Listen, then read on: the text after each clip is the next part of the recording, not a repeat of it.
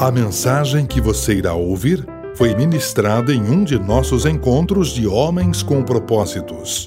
Acesse nosso site www.homenscompropósitos.com.br e conheça-nos. Agradecemos sua visita.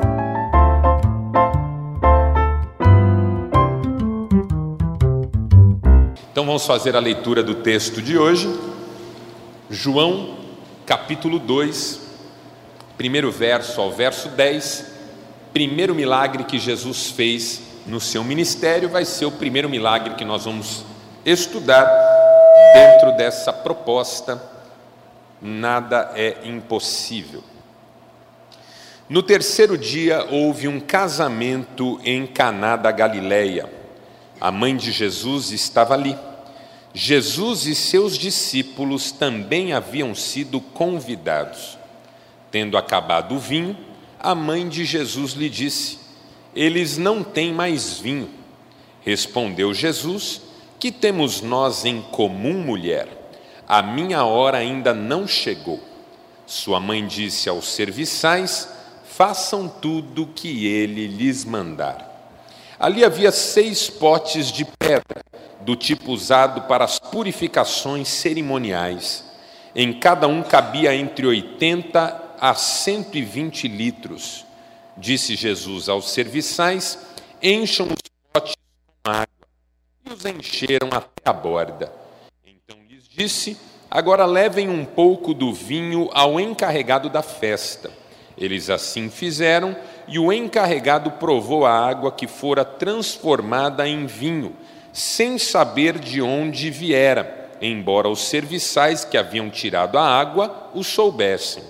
Então chamou o noivo e disse: Todos servem primeiro o melhor vinho, e depois que os convidados já beberam bastante, servem o vinho inferior, mas você guardou o melhor até agora. Nosso tema: faça melhor. E para provocar você nesse nosso começo de conversa, eu quero ler essa frase de Clarice Lispector, que disse assim: A fé é saber que se pode ir e comer o milagre. A fome, esta é que é em si mesma a fé. E ter necessidade é a minha garantia de que sempre me será dado. A necessidade é o meu guia. Eu vou tentar traduzir essa frase numa só, bem curta. A dificuldade é a matéria-prima do milagre. Porque o milagre só acontece em situação que ele se faz necessário. Se nós vivêssemos num mundo ideal, onde tudo é do jeito que nós gostaríamos que fosse, nós não precisaríamos de milagre nenhum. Nós nem teríamos essa palavra no nosso vocabulário. A exigência para o milagre, em primeiro lugar, é aquela situação que saiu do nosso controle. C.S. Lewis definiu o milagre como a invasão do sobrenatural na realidade natural, na ordem natural das coisas. É quando o que acontece já não tem mais explicação humana, porque todas as possibilidades humanas estavam esgotadas. Quando a gente testemunha um acidente, por exemplo, talvez tenha acontecido com você, e o carro envolvido no acidente está num estado que qualquer um olha e fala assim: meu Deus, essa pessoa deve ter morrido. E aí na sequência se descobre que a pessoa saiu ilesa. Qual que é a palavra que a gente usa para falar disso? Milagre. Por quê? Porque até onde a minha razão alcança, eu não consigo explicar o que aconteceu. Quando todas as minhas possibilidades se esgotam e ainda assim uma solução se faz necessária, É de um milagre que eu estou falando. Vou à consulta médica. O médico me diz que eu estou com uma doença grave, para a qual a medicina não tem muita perspectiva, que eu talvez nem tenha muito tempo de vida pela frente. Mas por mais que o médico tenha me convencido que humanamente eu não tenho muita chance, aquele pensamento que eu tenho lá no fundo de que vou vencer essa é da categoria do milagre. Mesmo que eu não creia em Deus, mesmo que eu não tenha uma fé elaborada em termos de confissão, só o fato de eu sair dali dizendo, não, eu vou superar essa, isso já é da categoria do milagre. Porque, ainda que eu reconheça que humanamente não há nenhum recurso à minha disposição, humanamente não há saída, só de eu sonhar com uma saída, eu já estou pensando em milagre. E todos nós vivemos situações na vida em que precisamos de um milagre. E quando o milagre acontece, a alegria toma conta da gente. Eu estava acabado, mas aí por um milagre eu renasci. Eu estava desenganado, mas aí por um milagre eu sobrevivi. Eu era para ter morrido, mas por um milagre, e a gente conta isso com a boca cheia, com, com um coração animado. Eu, eu tenho um milagre na minha vida. Só que a gente nunca vai poder negar que o milagre só aconteceu porque a vida esteve ameaçada em algum momento. Porque o problema se fez maior do que a gente dava conta em algum momento. Então, essa é a tensão sobre o milagre, que para eu querer milagre, eu também tenho que pressupor e aceitar a luta, a dificuldade, a crise, a adversidade. E como a gente está cansado de ouvir, talvez até de dizer, quanto maior a luta, maior a vitória. E quanto mais bonito o milagre que eu tenho para contar, tanto maior eu tenho que admitir foi a minha luta, a luta que eu tive que enfrentar. Porque se o meu milagre é que a minha dor de cabeça passou, eu vou até contar com alegria, mas a proporção do impacto desse milagre na vida dos outros é a mesma do impacto que a dor de cabeça causa nos outros. Porque se eu falar aqui assim hoje, gente, eu estava com uma dor de cabeça quando cheguei aqui, mas aí o, o, o, o, Zé Carlos orou por. Não, o Zé Carlos não, que ele tem pouca fé. O Radamés, vixe, Radamés não. Orou por mim e eu passou minha dor de cabeça. Pode ser que alguns falem, nossa, que legal, graças a Deus, mas pode ser que alguém olhe e fale assim, nossa, mas que drama, hein? Tudo por causa de uma dor de cabeça? Toma uma cibalena. Pô, cibalena existe ainda? Não, né? Dá uma duas cibalena então. Agora, se eu falo, gente, estou com o exame aqui para vocês verem. O médico me deu seis meses, mas eu voltei lá ontem. Já deu um ano desde esse exame e eu não tenho mais nada. Aí você vai falar, nossa, será que esse exame não estava errado? Não. Não, porque dúvida é dúvida, né? Dúvida é dúvida. Ou seja, Quanto mais lindas as histórias que eu tenho para contar da minha vida, mais eu tenho que reconhecer que foram terríveis os momentos que eu enfrentei. Essa é a matemática do milagre. Ele corresponde à luta que eu vivi. Então, quando eu digo para Deus, Deus, eu quero tanto um milagre, eu estou dizendo ao mesmo tempo, Senhor, eu estou admitindo que a vida é feita de luta. E onde não tem luta, não tem vitória. Essa é a primeira coisa que a gente tem que entender sobre isso. A segunda coisa é que se o milagre é a invasão do sobrenatural no natural, isso é da alçada de Deus. Porque se não está no meu controle, está no controle de alguém. Eu escapei do acidente com vida e qualquer um que vê pensa que quem estava no carro morreu, eu posso atribuir a sorte, eu posso atribuir a energia do céu, eu posso atribuir a Deus, mas eu não posso negar que não fui eu que fiz. Não fui eu que fiz. Eu fui o beneficiário, mas não fui o agente. Aí assim, particularmente eu penso, Se eu vou atribuir uma ação tão maravilhosa a algo ou alguém, eu prefiro sempre atribuir a instância máxima. Porque afinal de contas, atribuindo a máxima eu não vou errar. Atribuindo a mínima eu posso deixar alguém chateado. Mas atribuindo a máxima eu vou sempre acertar. Milagre é da alçada de Deus. Milagre é coisa que Deus que faz. Milagre é uma coisa que não está no meu poder. E é curioso porque a história da religião, desde que a religião existe no mundo, é a história do ser humano tentando descobrir qual que é a fórmula para obrigar a Deus a fazer milagre na vida da gente. Que é isso que é religião. Religião é um jeito que a gente tenta encontrar, falando da religião como sistema, não como expressão de cada um, mas como sistema. Por que, que o ser humano é religioso e tem tantas religiões? Porque cada um está tentando encontrar uma fórmula, um jeito de conseguir produzir o milagre, fazer com que Deus atenda. Porque a pessoa que descobrir qual que é a chave que vira Deus, está é, tá bem na vida. Pessoa que descobrir qual que é a fórmula, está bem na vida. Eu não acredito nisso. Porque o problema de eu atribuir à instância maior o milagre é também ter que reconhecer que lá tem uma pessoa, tem um Deus pessoal, tem alguém que tem vontade, toma decisões e que pode inclusive me contrariar naquilo que eu desejo. Por isso que a religião mais conveniente é aquela que Deus não é pessoal, é uma energia.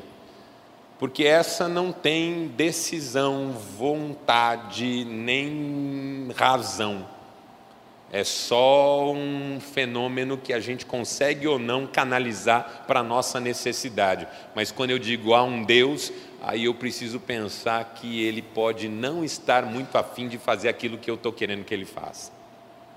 E o maior exemplo que a gente tem disso é dentro da casa da gente, o nosso filho. Porque se o seu filho pudesse ter uma religião que fizesse com que você atendesse todos os pedidos que ele faz, você estava ferrado, irmão.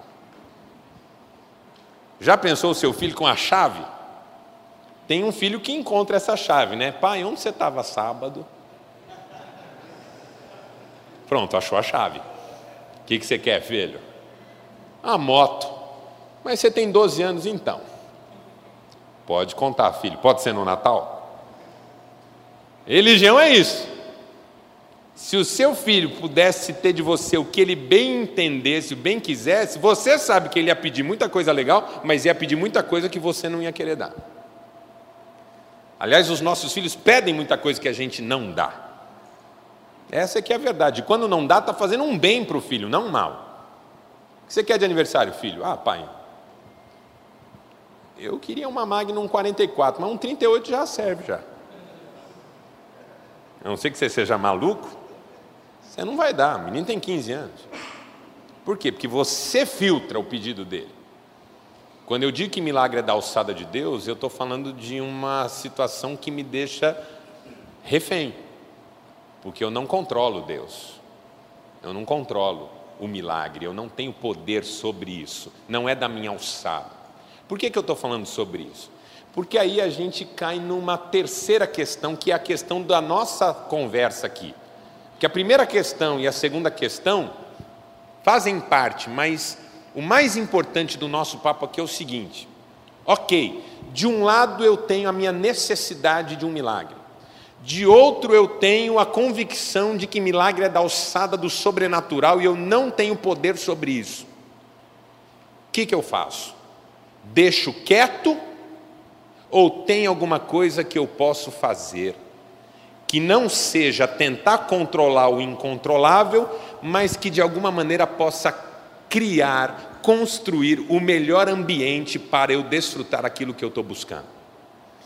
Essa é a questão, essa é a pergunta que não quer calar.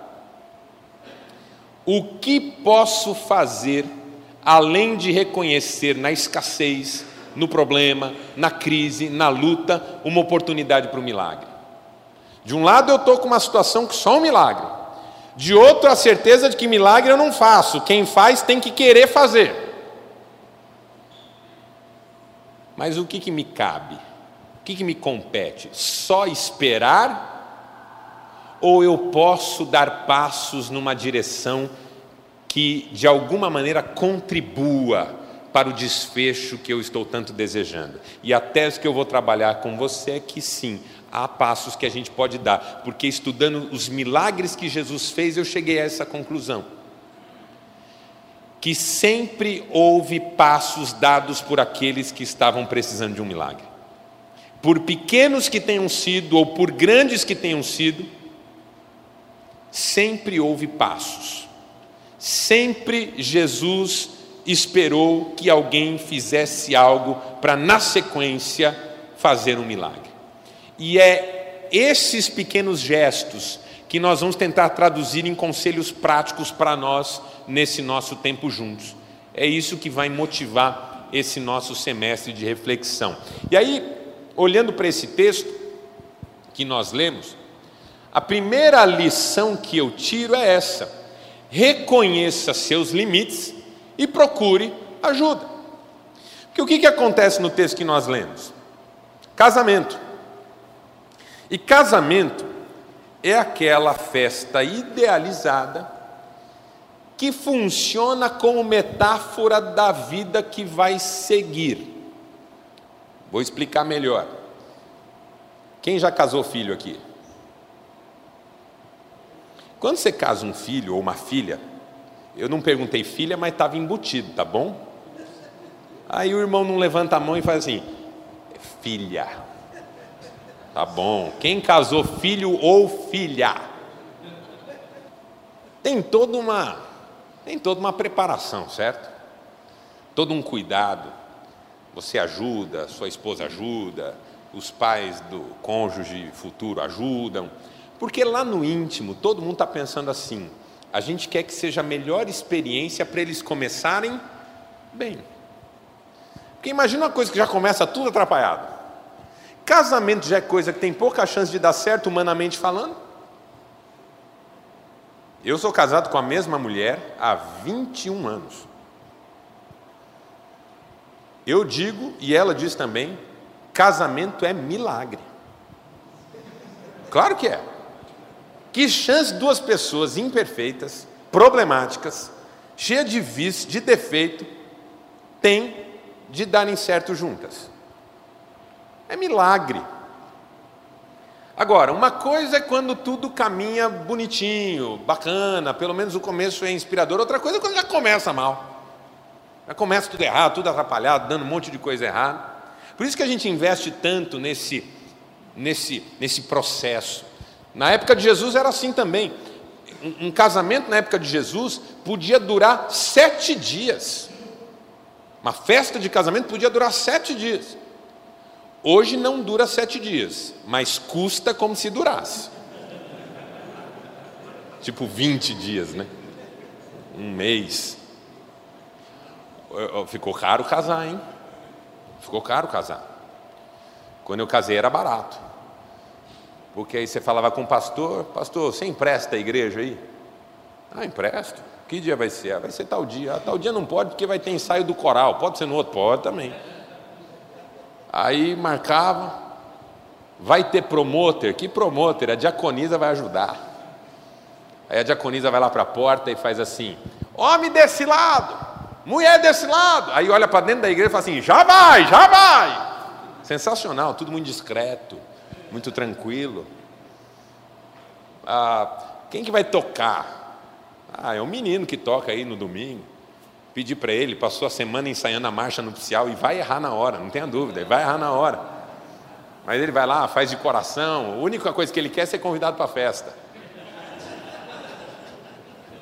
E aí você convida com uma dor no coração, porque a festa já é para pouca gente. Eu mandei dois convites, um para as pessoas irem na cerimônia e outro para quem ia poder na festa. E o primeiro foi para 150, o segundo foi para 50. Tudo muito tranquilo. A festa foi onde? Foi na casa dos meus pais, foi um jantar. Para quem que, para onde vocês vão na lua de mel? Ah, lugar nenhum, nós vamos para casa. Aí vem aquele tio e fala assim: "Que casa nada. Vai lá para minha chácara. Vocês vão gostar, não tem televisão." Pô, não tem televisão é bom? O que, que você está achando? Que nós vamos ficar se lambendo lá o dia inteiro? Corinthians joga essa semana, cara. O que eu vou ficar fazendo lá na chácara? Tá maluco? Hoje não. Hoje tem todo um aparato, gente especializada. Ficou mais bonito, eu não posso negar. Ficou espetacular. Em vez de uma criança mal-humorada, com cara feia, entrando na coisa, entra um drone, levando as alianças, e ainda filmando tudo. Do de mel é onde? É em Cancún, é em Paris. Que chácara, nada. Nós vamos para Dubai. Ficou mais caro. Mas por que que mesmo assim a gente gasta? Porque no fundo a gente está pensando assim: isso tudo é a metáfora da vida que a gente quer viver. Então, se der tudo certo, é porque vai ser uma bênção. Mas se der tudo errado, como é que vai ser a vida? Se aquilo que foi planejado, idealizado, gasto horrores, der tudo errado, e o resto que a gente não planejou e nem sabe o que vem por aí? Então é uma metáfora da vida essa cerimônia. No caso do texto que nós lemos, a mesma coisa. E aí dá tudo errado, acaba o vinho no meio da festa, pessoal queixando, gente envergonhada, família da noiva chateada, família do noivo chateado. Esse casamento já começou mal. Se não tivesse acabado, estava na Bíblia. Como é que foi o casamento? Nossa, foi lindo. A hora que o drone entrou, foi emocionante. A hora que, a hora que ele falou, foi tão bonito. O pastor foi uma mensagem tão bacana, foi espetacular. Tudo bem, mas não está na Bíblia. Como é que foi a festa? Nossa, a festa foi uma, o buffet um espetáculo. Ninguém reclamou, tudo quentinho, tudo gostoso. Não vai para a Bíblia. Quanto mais certo dá um negócio, menos chance tem de ir para a Bíblia. Agora, deu errado, está na Bíblia. Esse casamento só está na Bíblia porque deu errado porque é a dificuldade, a matéria-prima do milagre. E aí, quando as coisas dão errado, eis que Maria percebe que alguma coisa está errada. E quando ela percebe que alguma coisa está errada, ela tem duas convicções. Primeira, não posso fazer nada sobre isso. Segunda, sei quem pode. Eu acho que esse é o primeiro passo que qualquer um de nós pode fazer aqui, qualquer um de nós pode dar na direção de um milagre na nossa vida. Primeira coisa, reconhecer que nós não podemos. Porque eu vou ser muito sincero com você, homem que está aqui. Muitos de nós demoram uma eternidade para admitir que não é capaz, que a solução não está no braço, que o muque não é forte o suficiente que as tentativas não estão ajudando, só estão piorando. Muitos de nós, antes de reconhecer que o limite chegou, já atrapalhou o processo mais do que devia. Hora que eu cheguei à conclusão que eu e minha mulher não estamos nos entendendo e que eu estou precisando de uma restauração do meu casamento, eu já falei coisas que eu não devia, já ofendi o que eu não devia ter ofendido e já fiz confusões que eu não devia ter feito. Porque até então eu estava achando que no MUC eu ia resolver. Hora que eu percebi que a situação na minha empresa ultrapassou os meus limites e já era para eu estar tá clamando a Deus, eu já pedi para quem eu não devia ter pedido, já me envolvi no que eu não devia ter envolvido e já eh, fiz coisas que eu não devia ter feito. Isso é uma realidade minha, isso é uma realidade sua. Antes da gente reconhecer limite, a gente toma decisões e atitudes que mais prejudicam do que ajudam. Quando a Maria percebe que tem alguma coisa errada, ela não entra tentando resolver. Ela toma ciência e essas duas verdades já estão claras para ela. Primeiro, eu não sou capaz de resolver isso. Mas segundo, eu sei quem é. Reconhecer limite é o primeiro passo do milagre, porque se milagre pressupõe luta, o reconhecimento de que a luta é maior que eu é o primeiro passo do milagre. Você vai lutar com o, maior lutador. Eu, eu, eu percebo que eu estou ficando velho quando eu penso assim, em falar um nome, tipo Mike Tyson. Eu estou ficando muito velho a hora que eu fui falar um nome, olha o outro velho, Evander Holyfield. Você tentou me ajudar, né, irmão? Fala a verdade, você tentou me ajudar. Então você percebe que está ficando velho quando você vai lembrar, pensar num nome atual e vem um, um de 20 anos atrás, né? Mas tudo bem, como eu não estou lembrando o outro, você vai lutar com Mike Tyson. para essa luta ser um milagre e você ganhar, a primeira coisa que você tem que saber é que vai tomar um couro. Porque você fala, ah, aqui tem, aqui é Corinthians. Pronto, agora que você vai apanhar até caído. Fala Corinthians de novo para você ver se eu não acabo com sua, sua boca, ô palhaço. Primeira coisa é reconhecer limite. O meu filho, meu filho está perdido, eu não. Porque se eu chegar lá, ah, acabou a palhaçada aqui, é, você vai me obedecer a partir de hoje. Eu não estou resolvendo o problema e a chance de eu estar tá piorando o problema é enorme. Eu gosto da Maria porque ela faz isso. Ela, primeiro, conhece que ela não pode. Mas, segundo, ela sabe quem pode. E aí, quando ela vai falar com a resposta de Jesus é, chega a ser estranha num primeiro momento. Mulher, que nós temos em comum, minha hora não chegou, eu sei qual é a minha hora. Mas assim, para eu chegar à conclusão que Jesus estava dando uma palavra dura para ela, o texto devia continuar com Jesus não querendo fazer nada.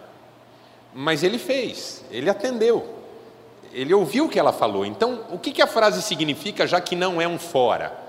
uma vez que ele foi lá e acolheu o que ela falou. O que Jesus estava fazendo é dando uma indicação que a gente precisa e ela entendeu, coisa que às vezes a gente não entende. Quando ele diz, ó, oh, o que, que nós temos em comum? A minha hora eu sei qual é. O que ele está dizendo é, eu vou fazer um milagre, mas nós não vamos fazer isso juntos. Eu vou fazer isso sozinho porque só eu sei qual é a minha hora de. E ela entende isso de modo tão bonito que ela sai de cena para nunca mais aparecer. Que é uma coisa que eu acho linda na atitude dela.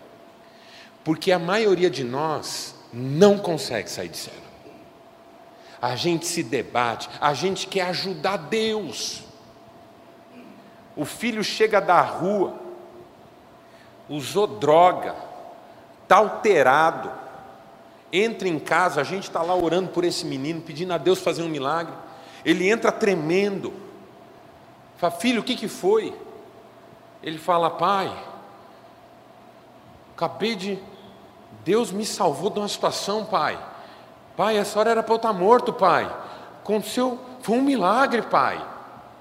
Essa hora que você está pedindo para Deus fazer um milagre na vida do seu filho, para Deus trazer seu filho de volta, que você entregou tudo na mão de Deus e o seu filho fala isso, qual que é o ato mais sábio que você pode tomar? Sair de cena. A hora que ele fala isso, fala: Nossa, filho, senta aqui, conta para o pai. O que, que aconteceu? Aí ele vai contar, você fala: Filho, e como é que você entendeu essa experiência? Por quê? Porque você saiu de cena. Mas o que, que a gente faz? A gente não faz isso. A gente fala assim: tá vendo? Eu não falo? Você não me ouve, menino? Estou cansado de falar para você. Vai, tem que passar por essas coisas. Mas você vai ver só. Agora, não, não vem com essa de não querer ir para a igreja com teu pai, não, porque vai sim. Você está vendo que sem Deus. Você... O que, que eu acabei de fazer? O milagre que eu estava pedindo, assim que Deus começou a fazer, eu chamo na minha mão de novo. Obrigado, Senhor. A partir de agora pode deixar. Eu estava precisando só desse empurrãozinho inicial, mas agora fica frio que eu, eu dou conta aqui. O que Jesus disse para Maria é para evitar que ela faça isso. Maria, você trouxe para a pessoa certa, está tudo certo. Mas a partir de agora, eu tomo conta. E ela olha, isso é lindo, isso é fé. Ela olha para os serviçais e diz assim: façam tudo que ele mandar. E sai de cena. É muito difícil para um homem como nós sair de cena. Muito difícil. Porque a gente quer estar no controle. A gente quer poder dizer no final: fui eu que fiz. E aí a gente não entende por que, que muitos milagres não acontecem na nossa vida. Reconheça seus limites e procure ajuda. E a melhor ajuda que você pode procurar é de Deus, sempre. Porque no seu problema talvez eu não possa te ajudar mas Deus certamente pode. Segunda lição: pense de modo diferente do convencional. Aí Jesus assume a cena e nos dá uma lição sensacional. Ele olha para umas talhas de pedra e diz: encham aquelas talhas com água. Aqueles serventes tinham três motivos para não obedecer essa ordem. Primeira, eram talhas cerimoniais para usar em culto, elas eram consagradas, não podiam ser usadas na vida comum. Essa é a primeira coisa. Segunda coisa, eram talhas de pedra que cabia de 80 a 120 litros. Eu tive na minha casa, eu tive na minha casa, aquela desgraça de bebedouro que você troca o galão. Quando a minha mulher falava, amor, acabou a água, saiu uma lágrima do meu olho. Que é uma tragédia. a hérnia não deixa, é uma tragédia aquilo. Aí quando Deus fez um milagre na minha vida, eu pus um bebedouro direto no encanamento. Aí eu, ficou show de bola. E o galão que eu tinha que trocar tinha 20 litros e era de plástico. Jesus está pedindo para o povo lá resolver o problema com talhas de 80 a 120 litros de pedra. Mas o terceiro motivo é o mais forte. Encham com água. Para que, que nós vamos fazer isso? problema não é a água, o problema é o vinho. Três motivos para não obedecer. Mas eles obedeceram por quê? Porque Jesus está ensinando a pensar de modo diferente do, do convencional. Três lições aqui rapidamente, só para você entender. Jesus viu na necessidade oportunidade. Acabou alguma coisa? Temos uma chance de ter uma experiência nova que a gente nunca teve. Segunda coisa que ele está mostrando: Utilidade na ociosidade. Isso aqui serve para quê? Para cerimônias de purificação. Quantas vezes usa isso? Uma vez por mês, uma vez por ano, uma vez a cada dois anos? Não. Vamos trazer isso para a vida, porque muitos de nós estão vivendo lutas que nascem do fato da gente não ser capaz de usar uma solução que a gente tem num problema que a gente tem, porque a gente não consegue juntar as coisas. Eu já vi homens que resolveram o problema das suas empresas que estavam falindo Sabe como? Trazendo a esposa para o debate sobre isso. E aí eles descobriram que ela tinha talentos e dons que Deus deu para ela, que esses caras nunca tinham visto e nunca tinham reconhecido. Um valor dentro de casa e às vezes o cara pagando uma fortuna para um sujeito que não está resolvendo nada. Estou dizendo que é sempre assim, ok? Estou dando um exemplo. É, é como você ir na farmácia comprar o remédio da lista e chegar em casa e descobrir que já tinha esse remédio na gaveta. Desperdício. Muitos de nós temos as soluções perto, mas a gente não enxerga, porque a gente só enxerga uma coisa. Jesus olhou para talhas que todo mundo via para uma coisa só e disse: Isso aqui serve para nós nesse momento. E servia de fato. E a terceira coisa que Jesus mostrou é sobre a potencialidade da simplicidade. Porque quando ele manda encher de água, quem pode imaginar que a água vai ajudar a ter vinho? E às vezes esse é o olhar da fé que falta na nossa vida. Eu estou esperando resolver o problema do jeito que eu imaginava que ele poderia ser resolvido. É como se eu, como se eu chegar aqui precisando de dinheiro. Estou precisando de, sei lá, cinco mil reais. Aí, enquanto eu estou vindo para cá, eu falo: Meu, eu preciso de 5 mil reais hoje, senão eu estou perdido. Já sei, vou falar com o Zé, que ali está sobrando, ele vai me arrumar. Aí eu chego já fixado que eu vou falar com o Zé, e ele vai me arrumar. Aí eu chego, procuro o Zé, procuro o Zé, aí falo: Cadê o Zé? Aí você fala: Não vem hoje. Eu falo: Ah, meu Deus, não acredito. Já sei, vou falar com o Nivaldo que aí ele vai me ajudar. O Zé não está aqui, mas o segundo mais rico é o Nivaldo, eu vou falar com ele. Aí vejo o Nivaldo, ele está aí, final vou falar com ele. Termina, faz oração, vou procurar o Nivaldo. Damaso, cadê o Nivaldo? Ah, a pessoa sair mais cedo. Ô, oh, Senhor, está me zoando. E aí, ao invés de eu ficar mais confiante, eu vou ficando cada vez mais incrédulo, desanimado. Tudo que eu acho que vai me ajudar, não me ajuda. Por quê? Porque eu estou pensando convencionalmente. O que é pensar o convencional? Aquilo que convém. Agora, se eu chego e falo, Zé está aí? Não, não está. Senhor, não é o jeito que eu pensei que o Senhor vai usar para resolver meu problema, né? Não. Então eu vou ficar em paz. Vou participar legal, vou ficar tranquilo, porque no final vai dar tudo certo. Aí no final, Deus manda outra pessoa falar comigo e diz: Ó, oh, senti de te ajudar, estou sabendo que você está passando uma luta, vamos lá, vou te ajudar, vou encaminhar esse problema, pode contar comigo. E eu nunca teria pensado nessa pessoa. Isso é coisa que Deus faz. Para eu não pensar que a solução é o que eu idealizei, mas é aquilo que Deus idealizou.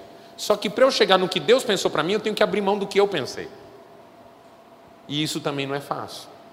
Pense diferente do convencional. E terceiro, melhore tudo que você estiver fazendo. Cada festa vem em prova.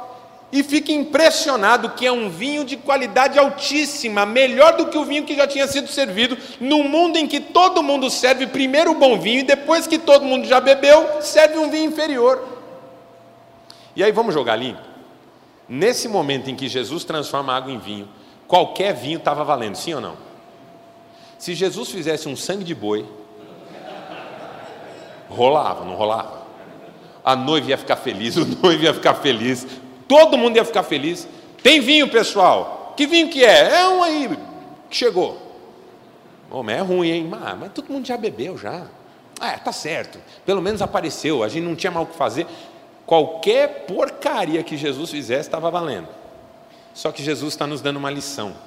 Ainda que você esteja precisando de um milagre e qualquer coisa sirva, não é qualquer coisa que você faz. Porque Deus continua querendo que você faça o melhor. Melhore tudo que você estiver fazendo. Ah, mas a minha firma está quebrando. Chegue lá mais cedo, saia mais tarde, atenda com um sorriso melhor no rosto, trate melhor as pessoas, faça o melhor que você puder fazer. Ah, mas não tem salvação a minha empresa. Não estou falando mais da sua empresa, estou falando de você. Porque às vezes um milagre não é salvar o que você quer que seja salvo, mas é salvar você dessa condição em que você afunda tudo que você põe a mão. Melhore tudo que você estiver fazendo. Melhore você mesmo, melhore sua postura, melhore sua atitude. Talvez nesse melhorar algo maravilhoso aconteça para você. E aí tem um exemplo que eu vou dar muito rapidamente, porque a gente já passou do horário, estamos no tempo de tolerância, que é desse sujeito chamado George Miller. George Miller foi um missionário britânico que ao longo de sua vida cuidou de crianças órfãs, ou por causa da praga, da peste, ou por causa das guerras que aconteceram na sua época. Cuidou ao longo de sua vida de mais de 20 mil crianças. Ao mesmo tempo, ele chegou a cuidar de mais de duas mil. Ele tem diários que ele escreveu, onde ele listou 50 mil pedidos de oração que ele sente que 50 mil. Eu, quando li isso, fiquei tentando lembrar cinco. E o quinto eu inventei. Homem de oração, homem de fé. Um dia ele estava no orfanato, centenas de crianças ali, não tinha um pão para elas tomarem café da manhã, um copo de leite para servir para elas. Dispensa zerada. O que, que ele fez? Chamou todas as crianças para o refeitório colocou-as todas sentadas, ministrou a palavra de Deus para elas e fez uma oração agradecendo a Deus pelo alimento que eles comeriam naquele instante. Alguém bateu a porta do orfanato. As pessoas iam descarregando o caminhão e colocando na frente das crianças para as crianças comerem. Pensou diferente do convencional? Quem que poria crianças sentadas e agradeceria? melhorou em tudo que fazia, porque esse homem era excelente. Um dia a rainha da Inglaterra perguntou se ele precisava de alguma coisa que ela poderia ajudá-lo, porque o trabalho dele se tornou uma referência mundial. Ele era alto, tinha esse rosto diferente que ele tem aqui. George Miller é um exemplo de alguém que pensou fora da caixa. Desafio da semana: tarefa. Esse semestre vai ter tarefa. Vou cobrar Escolha um de seus relacionamentos, qualquer um, pense em alguém que você ama, que te ama, um de seus relacionamentos, e pergunte a si mesmo: como posso melhorá-lo? Escolha um de seus relacionamentos e pergunte a si mesmo: como posso melhorá-lo? Então, faça algo bom que você nunca fez por essa pessoa. Depois você me conta o milagre. Vamos ficar em pé e vamos orar. Pai, obrigado. Despede-nos em paz. Dá-nos fé. E opera um milagre na nossa vida. Eu sei que vários dos meus amigos e irmãos aqui precisam de um milagre na sua vida. Abre portas, abençoa, faz novas todas as coisas. É o que nós te pedimos em nome de Cristo. Amém. Deus te abençoe, valeu. Até quarta-feira que vem. Tchau.